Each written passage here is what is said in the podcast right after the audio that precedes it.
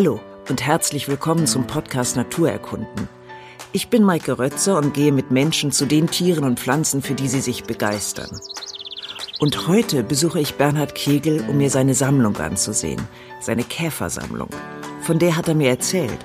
Bernhard hat sich schon als Kind für die Käfer begeistert und auf seinen Streifzügen damals die heimischen Arten gesucht und gesammelt und dann aufgepiekst und auch später, als er dann promovierter Biologe war, hat ihn seine Faszination für die Käfer nicht verlassen. Bis heute. Und mich interessiert, woher diese Faszination rührt. Ich möchte von ihm einfach mehr über die Käfer erfahren.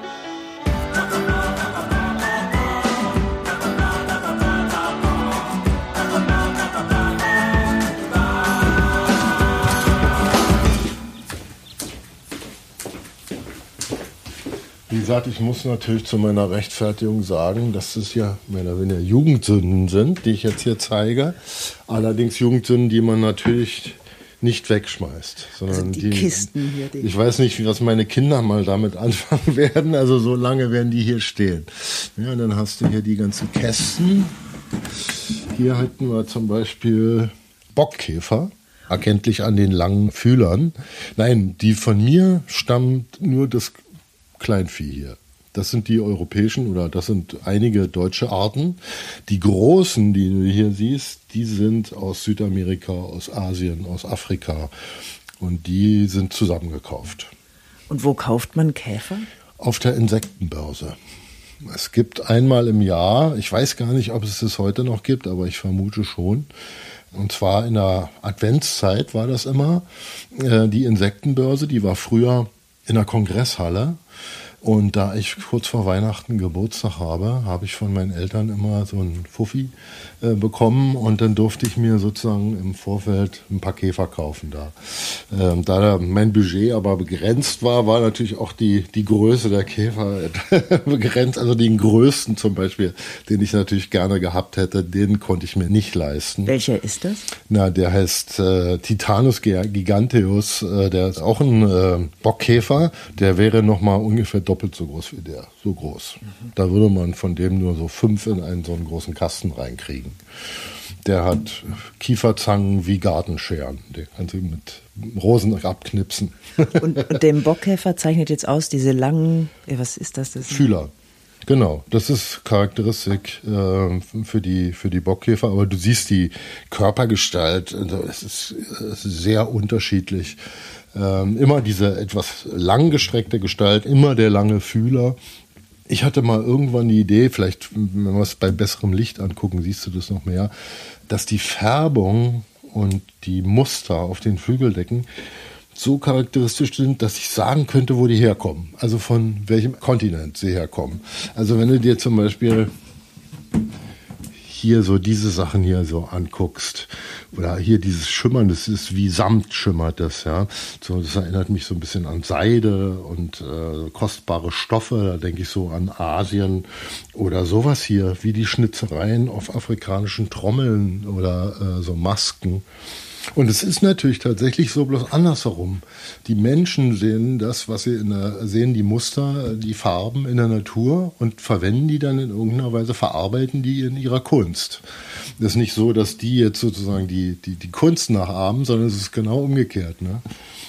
Und die Fühler, wozu braucht der Käfer die Fühler? Na, ähm, das ist ein Sinnesorgan, ein Tastorgan, ist voll mit Sinneshärchen.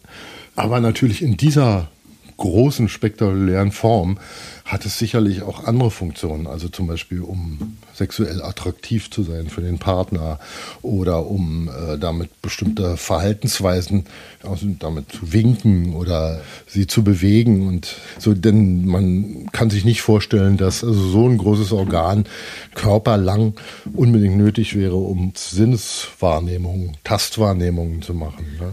Kommuniziert also der Käfer über die Fühler? Das kann, kann ich mir sehr gut vorstellen, dass die durch Berührung, wir nehmen das mal mit hier, ja? Ja, gerne. Äh, durch Berührung kommunizieren, aber die Kommunikation wird hauptsächlich, denke ich mal, wie bei vielen Insekten, über chemische Stoffe erfolgen, Die sie aussenden. die dann natürlich auch über die Fühler wahrgenommen werden. Ne? Aber es ist hier noch eine große Kiste. Ja, Na, insgesamt sind es Das fünf. sind jetzt keine Käfer, deswegen lassen wir die mal drin. Das ist so was ganz anderes, nämlich das ist meiner Vergleichssammlung gewesen. Das ist jetzt nur eine Käferfamilie, nämlich die Laufkäfer.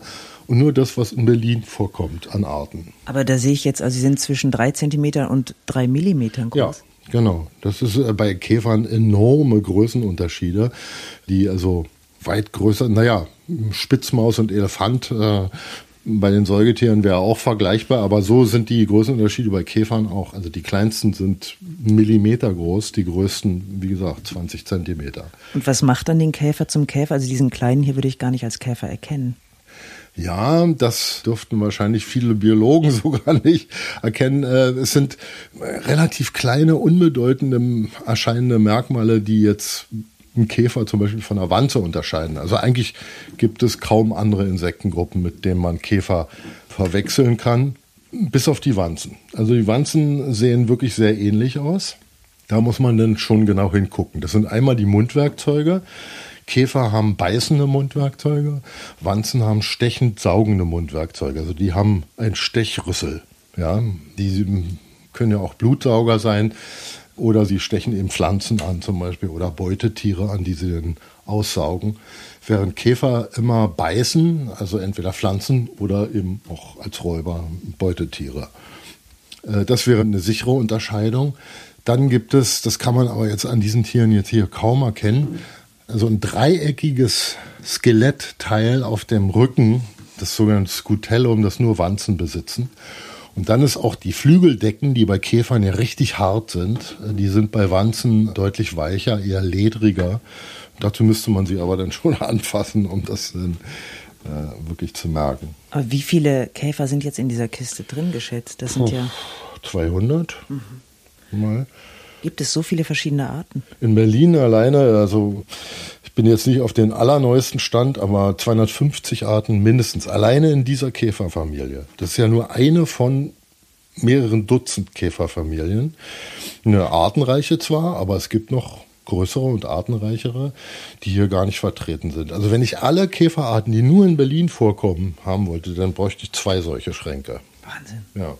Und weltweit ist dann ja das gar nicht mehr zu beziffern, dann oder? muss ich das Berliner Naturkundemuseum nur mit Käfern beschicken weil es sind jetzt 400.000 beschrieben, aber es sind wahrscheinlich noch ein Vielfaches davon in Wirklichkeit. Es gibt Schätzungen, die gehen von über einer Million Käferarten aus.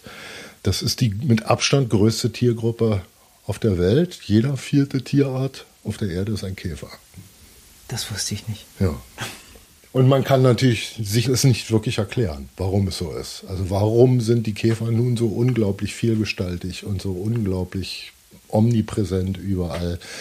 Eine wirkliche Erklärung dafür gibt es nicht, außer dass offenbar dieser relativ einfache Bauplan mit Kopf, Brustteil, Hinterleib, sechs Beinen, also drei Beinpaaren, Fühler, Mundwerkzeuge sehr flexibel, dass der offenbar so erfolgreich ist, dass sie damit die unterschiedlichsten Lebensräume in allen möglichen Größen äh, Dimensionen besiedeln können sie ja sogar das Wasser. Ne? Im, Im, Süßwasser gibt es eine Menge Käferarten, im Salzwasser nicht. Also das Meer ist sozusagen der einzige Lebensraum, den sie nicht wirklich besiedelt haben. Äh, sonst findet man sie überall. Deswegen gibt es ja auch diese schöne Anekdote von dem britischen Biologen Haldane, der mal auf die Frage gesagt hat, was er denn aus seinem lebenslangen Studium der Natur über die Natur und über Gott gelernt hätte. Und daraufhin hat er geantwortet, na Gott hatte eine außerordentliche Vorliebe für Käfer. in Wirklichkeit, man weiß gar nicht, ob dieser Satz überhaupt je gefallen ist. Äh, in Wirklichkeit soll er wohl gesagt haben, für Sterne und Käfer, weil Sterne gibt es ja auch sehr viel. Ja. Gut, sollen wir den auch mitnehmen? Ja, gerne. Dann gibt es noch, äh, warte mal, die dicken, die muss ich dir noch zeigen. Die hier oben drin. Ja. Der ist leider kleiner und passt deswegen nicht hier in diese Schiebe rein. Das ist jetzt hier ein professioneller Käfersammelschrank. Den habe ich mir bauen lassen, äh, so wie seinerzeit Darwin. Der hat ja auch, um seine Sammlung mal adäquat unterbringen zu können, einen Käferschrank in Auftrag gegeben. Mein Gott, sind Und den habe ich mir von einer befreundeten Tischlerin mal bauen lassen, damit ich diese Dinger irgendwie mal sonst naja, was macht man sonst damit? Ne? Und so hat man ein ganz schönes Möbel. Das sind jetzt. Äh, Die sehen ja wahnwitzig aus. Ja, alles Verwandte der, der Maikäfer, ne, zum Beispiel, oder der Mistkäfer. Skarabeiden heißen die, Blatthornkäfer. Und dazu gehören so die massigsten Käfer, die man kennt, die Herkuleskäfer. Die sind noch, naja, noch mal doppelt so groß wie der. Aber obwohl diese Kiste also schon extra dick ist, wie du siehst, konnte ich zum Beispiel diesen Käfer hier nicht ganz unterbringen, weil dieses Horn liegt da unten, siehst du? Das ist abgebrochen, das würde also nochmal so weiter rausragen. Also die sind so groß, da braucht man schon extra Kisten für. Aber die sehen eigentlich aus wie außerirdische Fantasien. Also dieses Horn, wozu benötigt er dieses riesenlange Horn? Das sind äh, oft Kämpfe, rituelle Kämpfe zwischen den Männchen um Partnerinnen die sich dann damit versuchen vom Ast zu stoßen. Äh, kennt man auch hier bei den Bockkäfern, die sich dann ineinander verhaken und dann solche Kämpfe ausführen. Und das Weibchen schaut zu und sucht sich dann den Sieger aus. Genau, so ungefähr. Und hat kein Horn. Nee, hat kein Horn. Also hier sieht man zum Beispiel den Nashornkäfer, den einheimischen. Da siehst du, Männchen hat das Horn, Weibchen nicht. Und sie hat ein ganz kleines. Ja, sie hat ein ganz kleines. okay. Mhm. Dann gibt es noch, ich meine, das ist ja vielleicht auch ganz eindrücklich, da wir ja nun mal hier nicht in den Tropen sind, sondern im Mitteleuropa. So das, das, wenn man jetzt. Ach, die bunte Kiste. Ja, das ist sozusagen so, so, wenn man so, ich habe ja mit Fallen gearbeitet in meiner Wissenschaftlerzeit, also so Bodenfallen in die halt alles reinfällt, was darüber läuft. Ne? Und dann kommen äh, Unmengen von Käfern zusammen und das ist hier so eine Kollektion der unterschiedlichsten Käferfamilien. Das wirst du jetzt so nicht auf den ersten Blick sehen, aber es gibt hier solche Kurzflügelkäfer zum Beispiel. Hier ist das Licht halt schlecht. Deswegen, wir nehmen das auch mal mit. Mhm. Ne? Und was hast du an den Käfern erforscht, dass du sie hast sammeln wollen? Naja, es sind sozusagen zwei Aspekte. Also einerseits habe ich sie als Schüler gesammelt, weil ich das, weil ich das toll fand. Ja, so. Sollen wir alle mit? Weil ich, weil sich jeder, jeder Waldspaziergang zu einem Abenteuer, zu einem kleinen Fangabenteuer erweitern ließ auf die Art. Und später habe ich dann auf Umwegen in, als Biologe, als Wissenschaftler den Käfer auch zu meinem Studiengebiet sozusagen gemacht. Äh, was ich gar nicht vorhatte ursprünglich. Also das ergab sich so. Und da sind dann solche Sachen zusammengekommen. Also als Sammler hätte man ja nie hier, weiß ich, 150 Amara Aenia von der gleichen Art gesammelt. Bloß wenn man mit Fallen arbeitet, dann fallen halt die häufigen Käfer besonders häufig rein und die seltenen nur selten. Und deswegen gibt es von manchen eben nur einzelne Exemplare und von anderen ganz viele. Diese Käfer, wenn die in der Falle landen, leben die ja noch. In der Falle befindet sich eine Konservierungsflüssigkeit, in der die dann ja, verenden. Mhm. Schön ist es sicherlich nicht, äh, möchte man nicht selbst erleben. Das ist ja auch einer der Gründe, warum ich all das dann nicht mehr wollte irgendwann. Also das ist ein Massenmorden im Dienste der Wissenschaft, wenn man mit solchen Fallen arbeitet. Das hat auch seinen Sinn und seine Bedeutung, aber mir ist es dann irgendwann auf die Nerven gegangen. Das Verhalten kann man ja am gestorbenen Käfer nicht mehr untersuchen. Nee, also da geht es in erster Linie um ökologische Fragen. Also wo lebt welcher Käfer in welcher Häufigkeit? Also man kann gerade diese Laufkäfer, also diese hier in dieser Kiste, deswegen war das meine Spezialgruppe, die kann man sehr gut als Indikatoren für den Zustand eines Lebensraumes benutzen. Also man weiß, in diesem Lebensraum müssten die und die Laufkäferarten leben, in der und der Häufigkeitsverteilung. Und dann gucke ich nach und wenn ich sehe, es sind sehr viel weniger, dann weiß ich, da stimmt irgendwas nicht in dem Gebiet. Da läuft irgendwas schief. Irgendwas ist da nicht richtig. Und ähm, im Zuge von Baumaßnahmen und so weiter werden heute solche ökologischen Gutachten immer im Vorfeld angefertigt. Nicht nur mit den Laufkäfern, nicht nur mit Käfern, aber vor allen Dingen, weil man sie eben relativ leicht handhaben kann. Ne? Also man hat die dann hier in solchen Kisten und äh, man kann sie auch relativ leicht fangen Und klar, das Töten, was damit unvermeidlich verbunden ist, das ist bei Insekten immer noch vertretbarer als jetzt bei anderen Tiergruppen wie Vögeln, Säugetieren und so weiter. Wenn ich jetzt herausfinde, dass der und der Käfer auf diesem Gebiet fehlt, kann ich dann auch Rückschlüsse ziehen, was da in dem Gebiet los ist, dass er fehlt? Also äh, zum Teil schon. Äh, ich kenne die Lebensansprüche der einzelnen Arten ganz gut. Also ich weiß, der lebt eher an trockneren, exponierten Standorten, der braucht bestimmte Pflanzenarten, der braucht bestimmte Beutetiere. Und wenn dann ein solches Tier fehlt, dann kann ich natürlich daraus schließen, aha, da gibt es wahrscheinlich diese Pflanzenart, die der braucht nicht. Oder es gibt die Beutetiere nicht mehr. Oder es ist zu trocken geworden oder zu feucht geworden. Und das kann ja dann auch oft mit Eingriffen des Menschen zu tun haben. Also kann mit der Vegetation darauf zu tun haben oder dass man eine Wiese melioriert hat, also entwässert hat und äh, solche Dinge. Also da gibt es schon sehr, sehr detaillierte Zusammenhänge. Und dann ist ja auch die Käfer nur eine von mehreren Gruppen, die man dann untersucht. Die können natürlich nur was über ihren Lebensraum aussagen. Das ist die Bodenoberfläche. Wenn ich jetzt sozusagen was über die Bodentiere selbst rausfinden will, muss ich schon in den Boden reingehen und die Bodentiere selbst fangen. Oder wenn ich was über die Gewässerqualität aussagen will, dann bieten sich eher Libellen zum Beispiel an äh, als Indikatororganismen als jetzt solche Laufkäfer. Wenn jetzt nach so einem großen Kampf, mich interessiert es nochmal mit dem Weibchen und Männchen, wenn die jetzt nach dem großen Kampf hat sich das Weibchen für denjenigen entschieden, der den anderen vom Ast runtergeschubst hat und wie geht es dann weiter? Na, eigentlich so wie bei fast allen Tierarten auch. Also äh, dann kommt es zur Begattung, dann werden Eier gelegt. Aus den Eiern sind holometabole Insekten, also solche mit vollständiger Umwandlung wie Schmetterlinge. Es gibt ein Larvenstadium, ein Puppenstadium, ein Erwachsenenstadium. Es schlüpfen also Larven. Das sind dann auch oft äh, oder in manchen Fällen die Schädlinge, wenn es sich um Arten handelt, die zum Beispiel an ähm, Pflanzen fressen, die Menschen anbauen. Der Kartoffelkäfer. Zum Beispiel der Kartoffelkäfer. Der ist allerdings, glaube ich, auch als Erwachsener nicht gern gesehen. Also den will man überhaupt nicht auf seinen äh, Feldern haben. Diese Larven vermehren sich, häuten sich, dann verpuppen sie sich und aus der Puppe äh, schlüpft der Käfer, wobei die Puppenruhe zum Teil sehr lange sein kann. Also ähm, die kann äh, auch die Larvenzeit ist in der Regel ähm, bei vielen Insekten ja länger als das Erwachsenenleben. Ne, man hat immer so, wenn man von Käfer spricht, den erwachsenen harten Käfer äh, so vor sich, aber man muss sich klar machen, dass ein Großteil des Lebens, oft ein größerer Teil des Lebens sogar, äh, als dasselbe Tier in einer ganz anderen Gestalt als Larve äh, im Boden verbringt oder im Wasser oder wo auch immer. Das ist eine seltsame Geschichte, die wir nicht wirklich im Kopf haben. Ne? Für uns existiert eigentlich nur die Hälfte des Käferlebens. Der Rest findet im Verborgenen statt. Und was sind das für Zeiträume?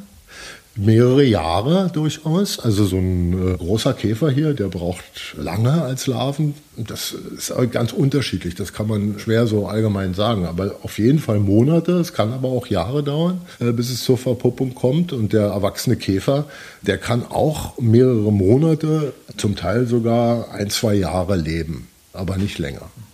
Und im Larvenstadium, wovon ernährt sich die Larve oder wie überlebt sie? Auch ganz unterschiedlich. Die einen sind Räuber, also fressen andere, sind ja meistens Bodentiere dann, äh, also äh, auf der Bodenoberfläche oder im Boden andere Organismen, die dort leben.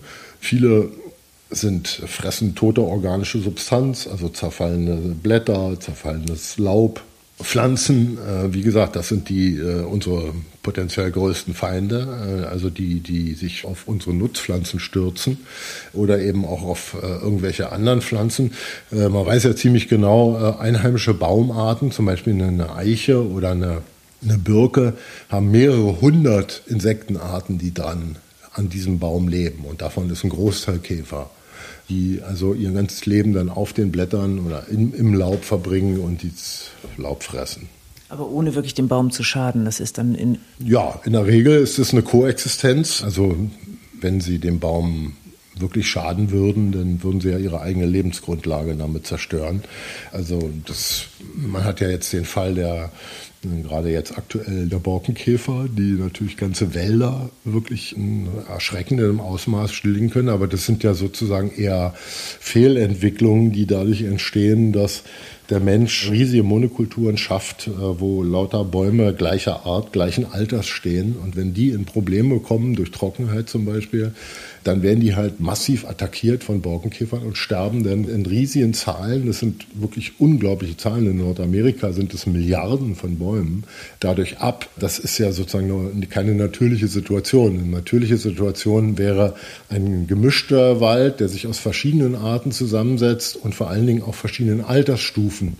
Äh, haben wir junge Bäume, Mittelalterbäume und sehr alte Bäume. Und so würden nie alle Bäume sozusagen gleichzeitig demselben Schädling zum Opfer fallen, sondern immer nur einzelne. Insofern sind solche riesigen Katastrophen, wie wir sie jetzt hier in Deutschland auch im Zusammenhang mit dem Fichtensterben und so weiter erleben, immer zum großen Teil auch menschengemacht. Und wird ja der Käfer spätestens seit Kafka immer als Ungeziefer bezeichnet. Mhm. Du hast ja als Sammler offenbar ein sehr liebevolles Verhältnis zu dem Käfer oder ein interessiertes. Aber sonst wird der Käfer ja nicht sehr geschätzt? Ja, es kommt drauf an. Ne? Also es gibt so eine und solche, sagen wir mal. Also das Thema Kafka ist natürlich ein spezielles. Äh, ich habe das ja auch für mein Büchlein ähm, etwas genauer mir nochmal angeschaut. Also ich habe Kafkas Erzählung nochmal gelesen und da taucht das Wort Käfer überhaupt nicht auf. Nur ein einziges Mal Nämlich die Haushälterin von ihm, die sagt irgendwann mal über ihn, er sei ja ein hässlicher äh, Misskäfer oder so ähnlich. Ähm, ich weiß es nicht mehr genau. Das ist aber das einzige Mal, dass in der ganzen Erzählung das Wort Käfer fällt. Also Kafka schreibt nicht, dass äh, Gregor Samsa sich in einen Käfer verwandelt hat, sondern nur in einen Ungeziefer. Und aus den Beschreibungen, die er dann dazu liefert, haben die Menschen offenbar abgeleitet, dass es sich um einen Käfer handeln muss. Es gäbe aber auch eine ganze Reihe Hinweise, die gegen Käfer sprechen. Zum Beispiel spricht er nie davon, dass der sechs Beine hat, sondern immer von vielen. Und wenn er dann auf dem Rücken liegt, strampelt er also mit seinen zahllosen Beinen äh, umher und er sondert auch einen Klebstoff auf, damit er an der Decke laufen kann. Das tun Käfer auch nicht. Also sagen wir mal, Zusammenfassend, ähm, es gibt genauso viele Argumente für wie dagegen, dass das ein Käfer ist. Das fand ich schon ganz interessant, ja, dass es also jedenfalls nicht auf Kafkas Mist gewachsen ist.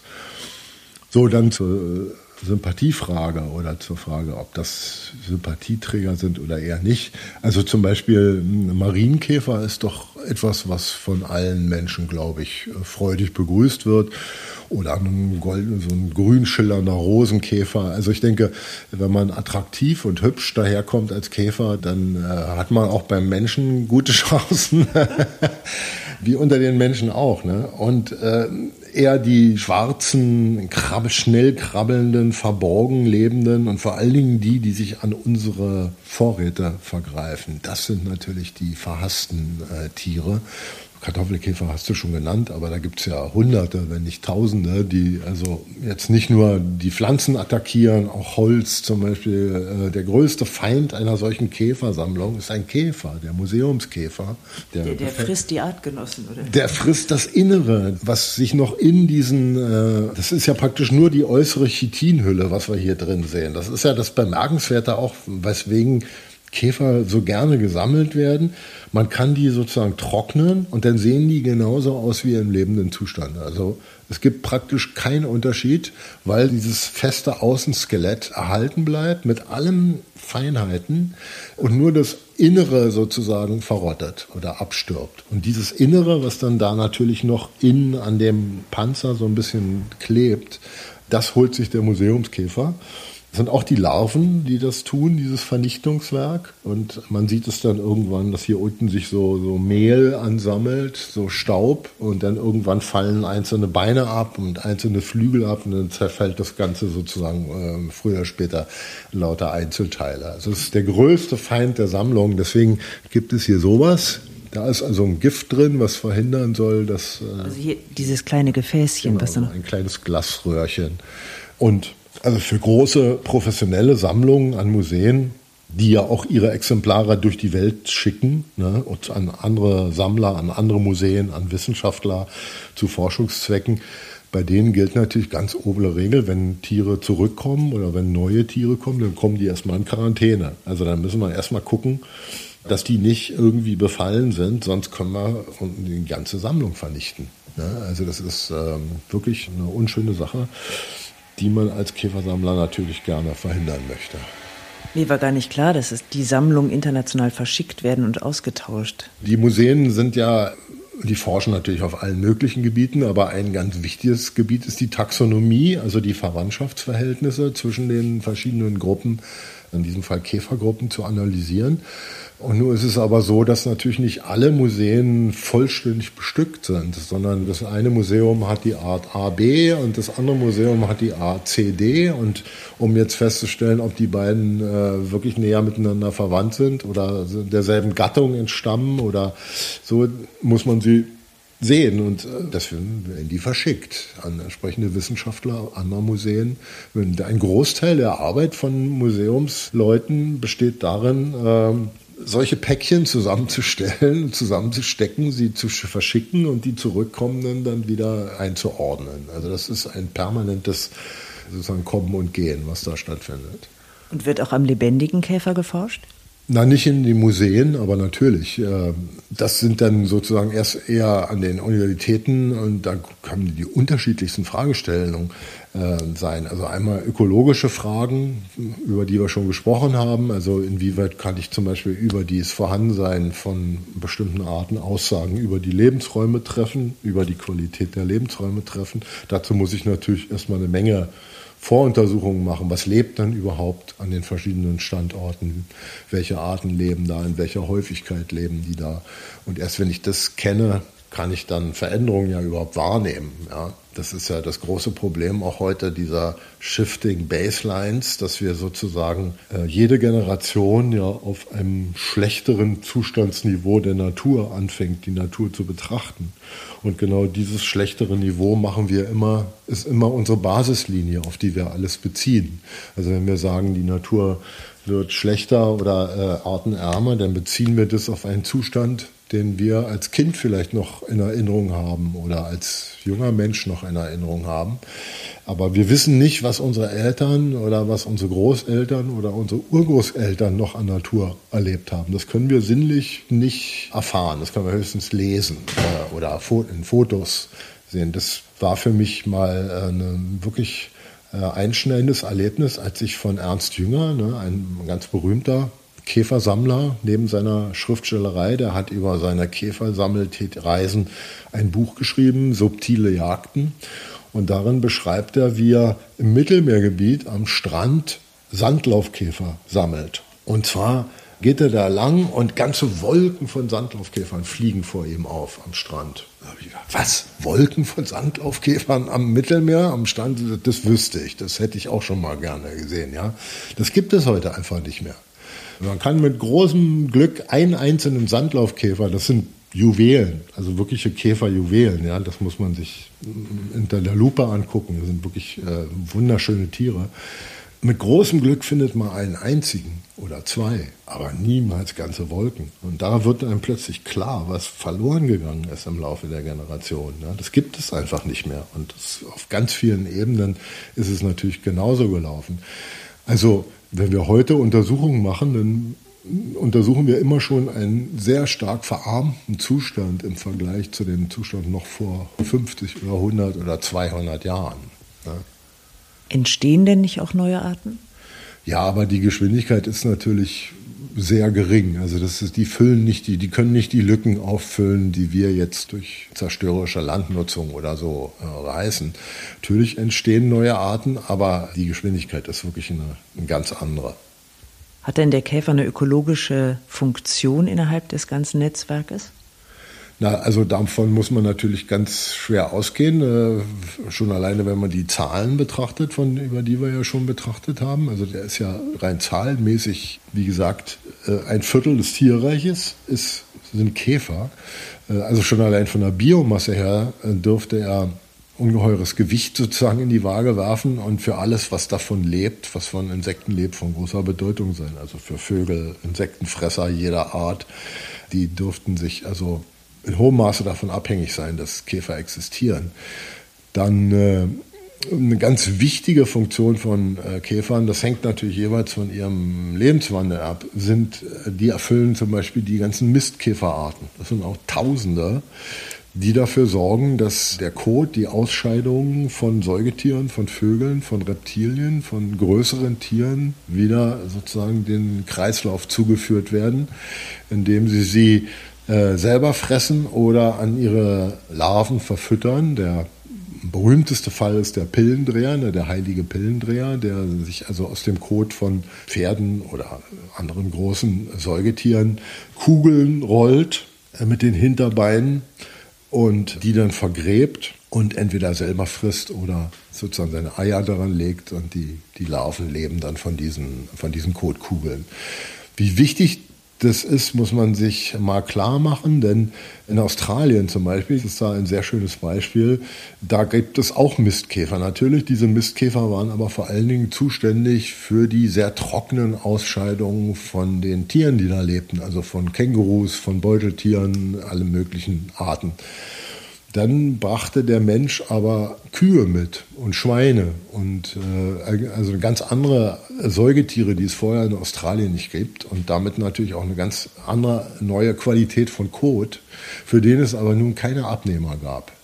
Und es führte tatsächlich dazu, dass die Rinder riesige Gebiete vollgeschissen haben zu Deutsch, ohne dass es irgendjemanden gab, der diese Hinterlassenschaften wieder entsorgt hat.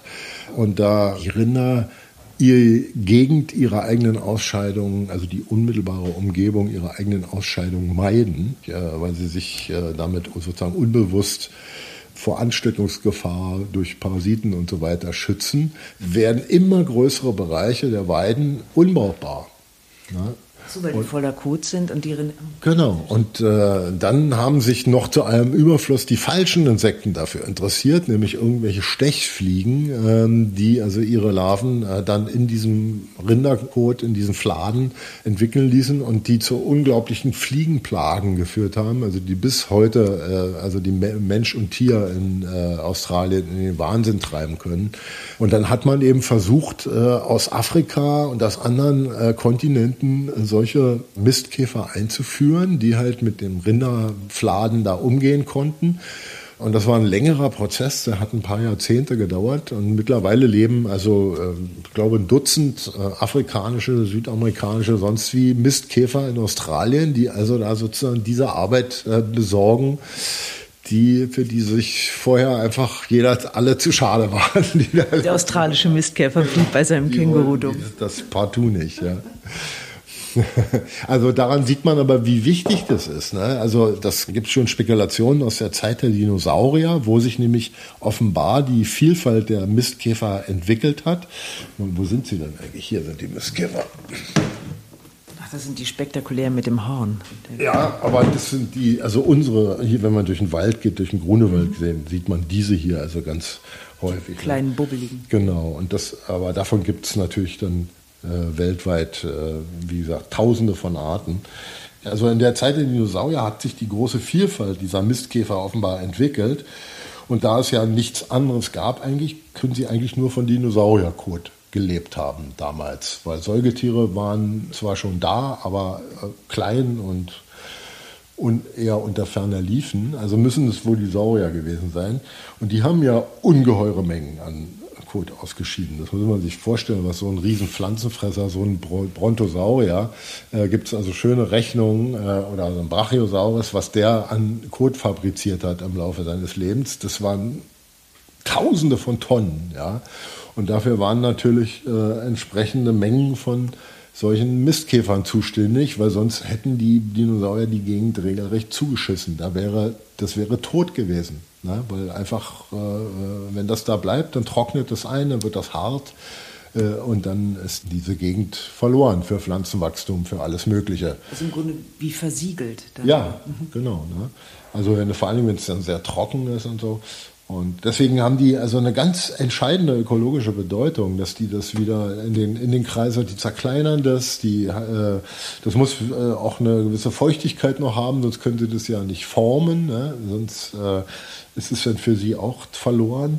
Und ich habe das selber also auch beobachtet in Afrika, wie sobald also ein großer Haufen äh, Elefantenkot sich zum Beispiel irgendwo ansammelt, von scheinbar von überall her diese Mistkäfer angekrabbelt kommen und sich dem annehmen und dann dauert es eine halbe Stunde, eine Dreiviertelstunde und dann ist die Straße wieder sauber. Dann haben die in einem Affenzahn rollen die dann ihre, ihre Golfballgroßen Kügelchen da weg oder die großen sogar Tennisballgroßen Kügelchen weg. Und es geht wahnsinnig schnell, weil das ist natürlich auch eine begrenzte Ressource. Äh, also dass er, wer zuerst kommt, mal zuerst. Ja, das geht ruckzuck. Und eine halbe Stunde später, wie gesagt, war die Straße wieder sauber. Äh, aber riecht das der Käfer oder ja, ja. über welche? Ja, das sind, das sind Geruchsreize. Hm. Also sie haben ganz normale Sinne mit Augen, Ohren. Genau, naja, die haben äh, wie alle Insekten diese Facettenaugen, ne, also aus verschiedenen ein, lauter Einzelaugen zusammengesetzt. Äh, dann haben sie die chemischen Sinnesorgane, vor allen Dingen an den Fühlern, aber auch an Beinen und verfügen über alle Sinne, die wir auch haben. Temperatur, Sinn und so weiter. Also das, das, in dieser Beziehung sind sie voll ausgestattet. Und diese Dummkugeln dienen aber seiner eigenen Ernährung. Also der Mistkäfer rollt die und Genau. Also das, das, tun nicht alle. Ne? Das ist halt besonders spektakulär und das hat ja auch äh, ähm, viele, alle möglichen Spekulationen angeregt. Also ein Berliner Zoologieprofessor zum Beispiel hat den Gedanken mal äh, geäußert, dass zum Beispiel die Erfindung des Rades durch den Menschen hervorgegangen sei aus der Beobachtung dieser Pillendreher, ja, die ihre Kugeln da gerollt haben und dann ging den Menschen irgendwann mal Licht auf, ja. Und das konnten sie allerdings auch erst, als sie selber Haustiere gehalten haben, äh, Nutztiere gehalten wie Pferde oder, oder Esel oder sowas und dann in der Nähe der Menschen größere Mengen von Kot dieser Tiere anfielen und sie dann beobachten konnten, was die Pillendreher damit machten. Also nicht zu beweisen, aber irgendwie ein hübsches Gedankenspiel. Warum Andere legen ihre Eier einfach nur äh, sozusagen an so einen Kothaufen oder verbuddeln den, äh, buddeln darunter die Erde weg, sodass der so langsam nach unten sinkt und legen ihre Eier dran. Also es ist nicht immer dieses kunstvolle äh, Kugeldrehen, aber es ist jedenfalls eine ganz wichtige ökologische Rolle, die die Käfer da einnehmen. Warum wird der Pillendreh als heilig beschrieben?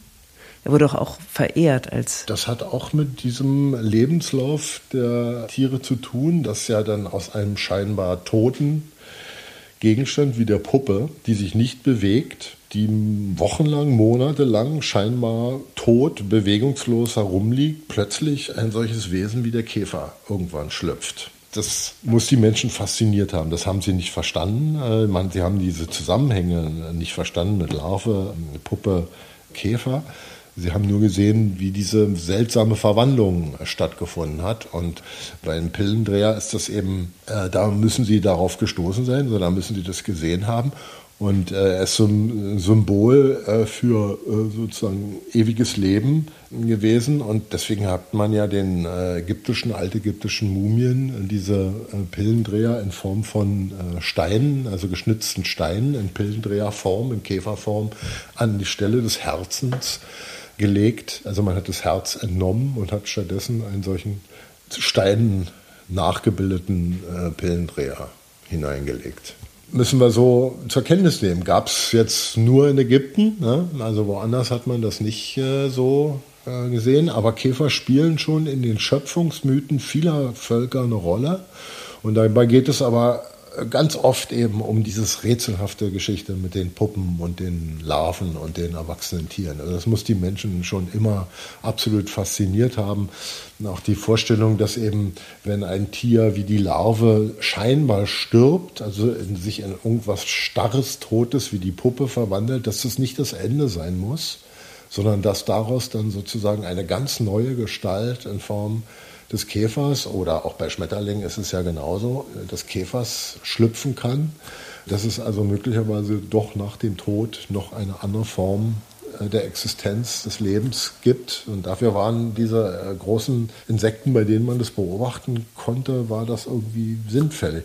Das ist ja nicht bei allen Insekten so. Ne? Also Heuschrecken und äh, Wanzen und so weiter, die häuten sich ja und werden, sehen schon als aus dem Ei geschlüpfte Larve aus wie eine kleine Mini-Wanze und werden dann dem erwachsenen Wanze immer ähnlicher von Häutung zu Häutung.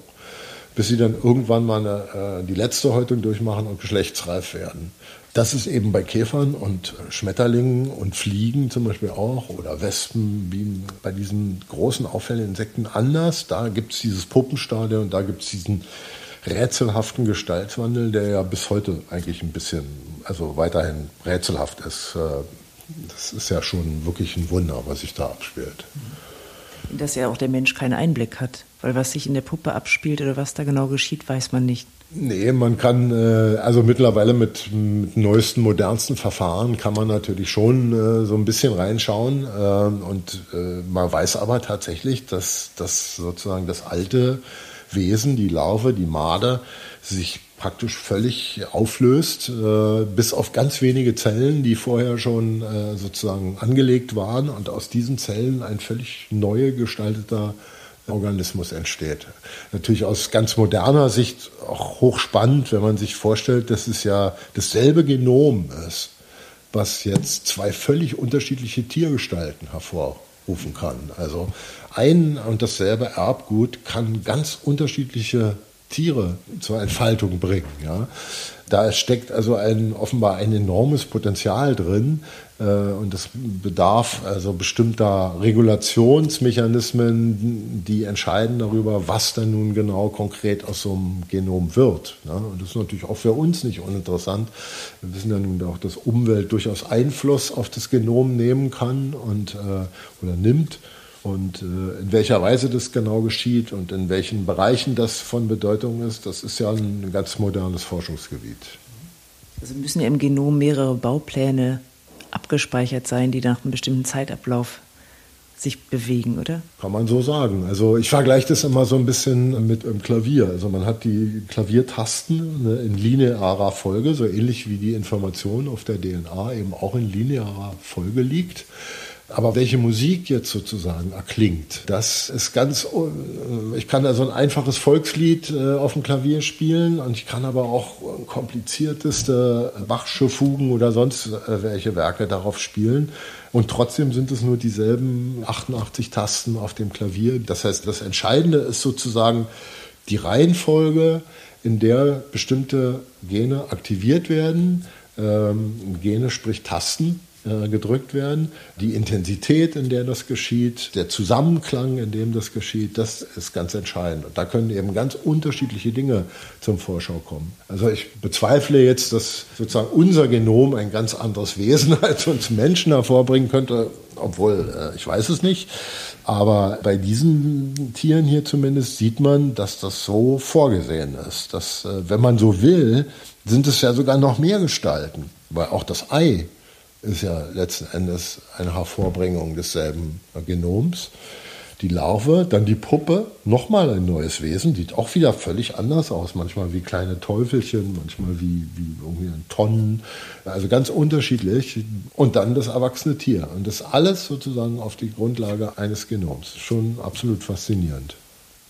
Diese Leuchtkäfer, die sind aber auch sehr auffällig. Also Passen Sie sich der Umgebung an oder fallen Sie nicht Ihren Fressfeinden dadurch umso mehr auf, dass sie so schillern und so farbig sind?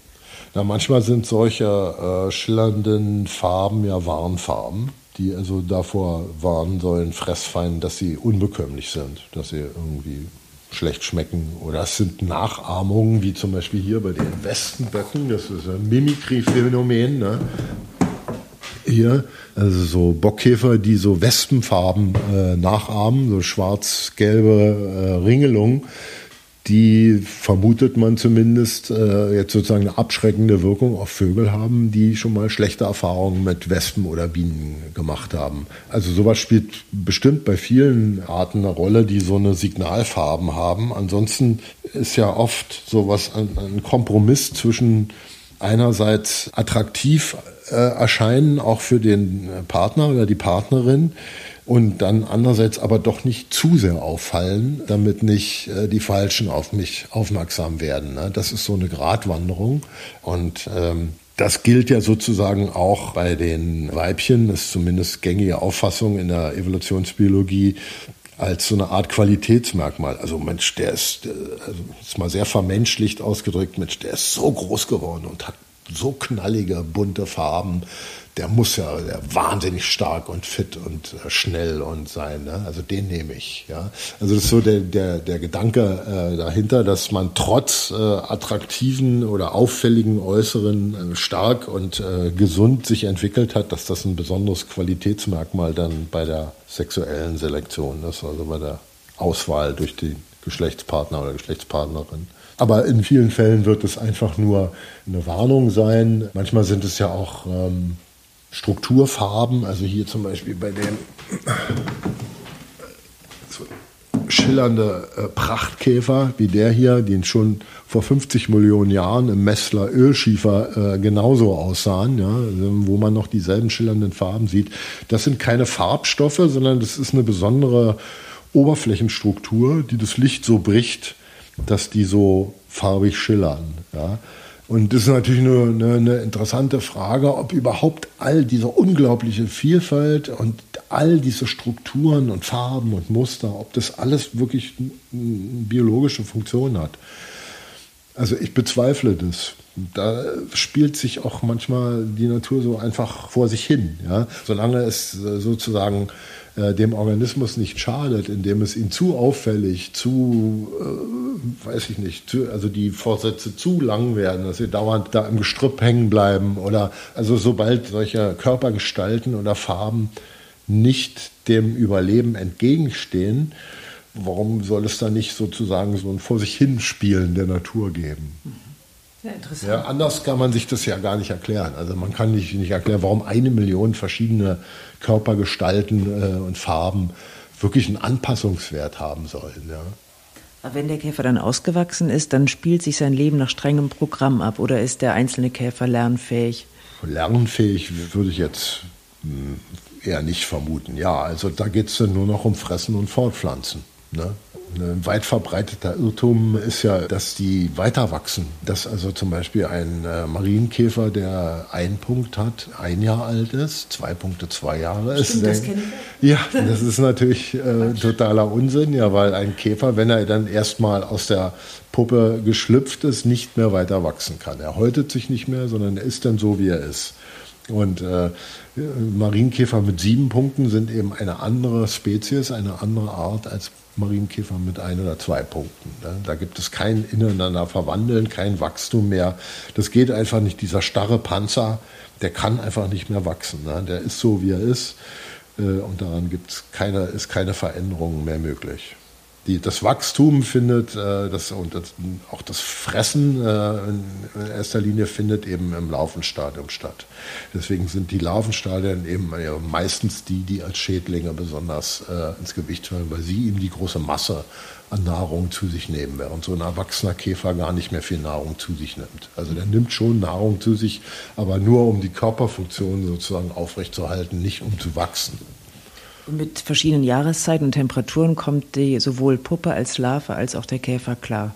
Oder fallen die jetzt in eine Winterstarre? Oder? Ja, also das ist ganz unterschiedlich, äh, wie wann die Puppe sozusagen sich bildet. Äh, manchmal überwintern die, äh, manchmal überwintert aber auch das Imago, also das fertige Insekt. Ne? Das kennen Sie sicher alle, die Schmetterlinge, die sich dann im Winter oder im Herbst äh, verstecken irgendwo im Dachgebälk oder so und dann erst im nächsten Frühjahr wieder aktiv werden.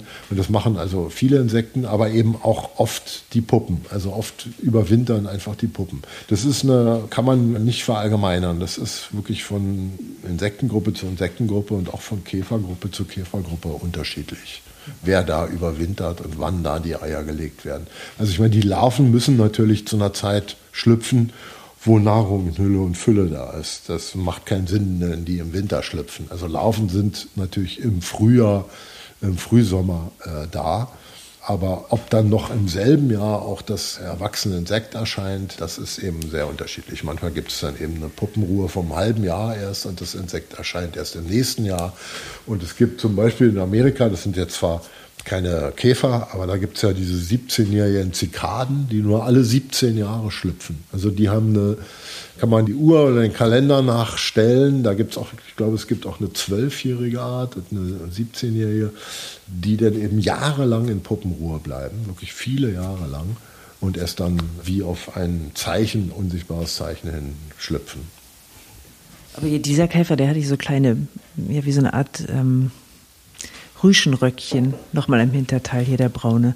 Der da hinten, ja, ja, ja, was, ja, was, die was ist, Haare. Naja, ja, die Haare sind Das ist ja auch oft so. Mir hat mal früher einer gesagt, gib mir eine gute Stereolupe und ich sammle nur noch Kleinstkäfer, weil äh, da sieht man natürlich, das, ist, das sind jetzt so für unser Auge mehr oder weniger schwarze Punkte oder Kommata. Aber wenn man die sich mit einer guten Lupe anguckt, dann gibt es da natürlich eine Menge Feinheiten. Äh, und gerade zur Bestimmung sind ja solche Haare und Borsten und sowas von ganz großer Bedeutung, die, die man also genau erkennen muss. Und auch diese Präparation, das muss man ja zur Ehrenrettung der Käfersammler und Präparatoren sagen, denen ja oft so was Pedantisches anhaftet, ne? so dass die so alle wie die Soldaten hier so wie so eine erstarrte Armee da in diesen Kästen ne? und dann denkt man, das sind so Leute mit extremem Ordnungssinn, ja, die, die so dahinter stehen. Also das kann bestimmt nicht schaden, so ein bisschen ähm, Pedanterie, aber das hat schon auch einen ganz handfesten Sinn und Bedeutung, weil nämlich ganz viele Bestimmungsmerkmale auf den Extremitäten liegen, auf den Beinen liegen. Und wenn die Tiere sterben, dann werden die Beine meistens so verkrampft auf der Unterseite zusammengehakt, ja. Und äh, dann kann man sie praktisch nicht bestimmen oder nur sehr schwer. Das heißt, man muss sie dann, solange sie noch weich sind, so präparieren, dass man die Extremitäten von allen Seiten gut erkennen kann damit man dann also die Merkmale, die, auf die es ankommt bei der Artbestimmung, also zum Beispiel, ob dann äh, an der Tibia des mittleren Beinpaars da an der Stelle drei Borsten sitzen oder nicht, das sind dann so die Fragen, die man da beantworten muss. Das kann man eben nur erkennen, wenn man das wirklich deutlich sichtbar macht. Aber so, wenn ich die jetzt hier betrachte, sieht das ja aus wie lauter Werkzeuge, die er vor sich her trägt. Sehr fantasievoller. Das sind jetzt hier Hirschkäfer. Ne? Äh, das ist nur ihr äh, familiengebendes Merkmal, dass bei denen die Mandibeln, also die, Kiefer, zu solchen riesigen äh, Gebilden bei den Männchen wachsen, was auch dem solchen rituellen Kämpfen dient die, die machen damit keine Beute oder sowas, das können die gar nicht, sondern das dient also dazu, dass die Männchen sich ineinander verhaken und äh, rituelle Kämpfe durchführen, sich vom Ast stoßen oder den Rivalen einfach zur Seite stoßen, um sich das Weibchen zu sichern. Die Käfer leben ja nicht in Familienverbünden, wo es eine Brutpflege gäbe, sondern die treffen sich. Es sind keine sozialen Tiere, nein, nein. Äh, es gibt so Schwarmbildung, ja, also bei ähm, man kennt das bei den Borkenkäfern auf jeden Fall, die dann aber, das liegt daran, dass sie zur gleichen Zeit schlüpfen und dann sozusagen zur gleichen Zeit auf der Suche nach neuen Wirtsbäumen sind, wo sie die sie befallen können. Und dadurch entstehen solche riesigen Schwärme. Das hat nichts mit sozialem Miteinander oder so zu tun. Auch bei Marienkäfern gibt es das, dass es plötzlich so Massenjahre gibt, wo ungeheure viele Marienkäfer, also ich habe das, kann mich selber noch erinnern, in den 80er Jahren gab es mal so einen Fall, da war der gesamte gesamte Nordseestrand, Ostseestrand, Entschuldigung, voll mit toten Marienkäfern. Also die Wellen spülten ähm, tote Marienkäfer an. Das sind solche Massenvorkommen, die aber nichts mit sozialem mhm. Miteinander zu tun haben. Nee, das gibt es da nicht. Da gibt es nur, jeder lebt da für sich alleine und dann gibt es die Paarung, da gibt es auch äh, Brutpflege in dem Sinne, äh, wie wir das jetzt bei anderen Insektenarten zum Teil auch kennen, nicht wenn man nicht das, was der Pillendreher macht, zum Beispiel als so eine Form von vorausschauender Brutpflege ansehen will, dass er da für Futter für die Nachkommen sorgt. Ansonsten kümmert er sich natürlich auch nicht mehr um die.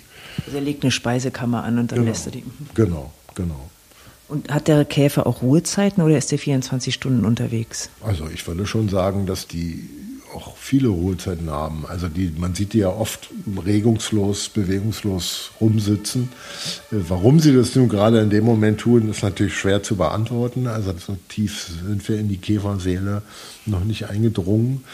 Ich nehme an, das hat auch was mit Ressourcen zu tun, also dass da Energie möglicherweise eine Rolle spielt. Die müssen äh, ihren Energiespeicher wieder auffüllen und wenn er alle ist, dann müssen sie eben erstmal wieder Ruhe erlegen.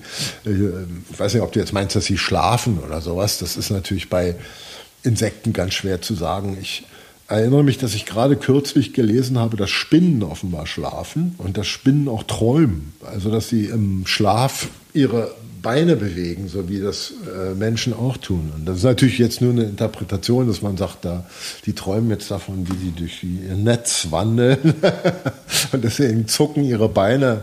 Ähm, wenn man die, können wir sie leider nicht fragen. Aber zumindest ist es ja sowas, was von außen daran erinnert, ne, an, an Träume.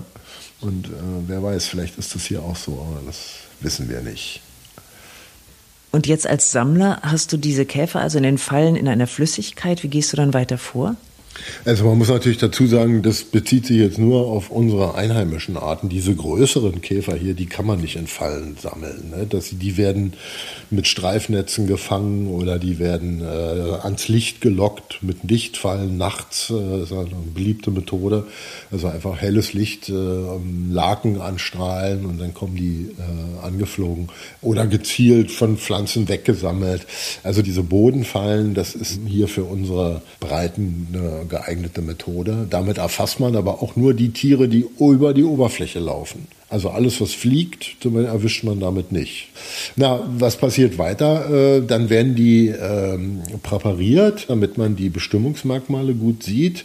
Größere Arten werden genadelt. Traditionellerweise kommt die Nadel dann durchs rechte, durch die rechte Flügeldecke. Hat das einen Grund? Nee, nee. könnte man, das ist einfach nur so eine, so eine Übereinkunft. Oder die kleineren Arten werden geklebt auf solche Plättchen.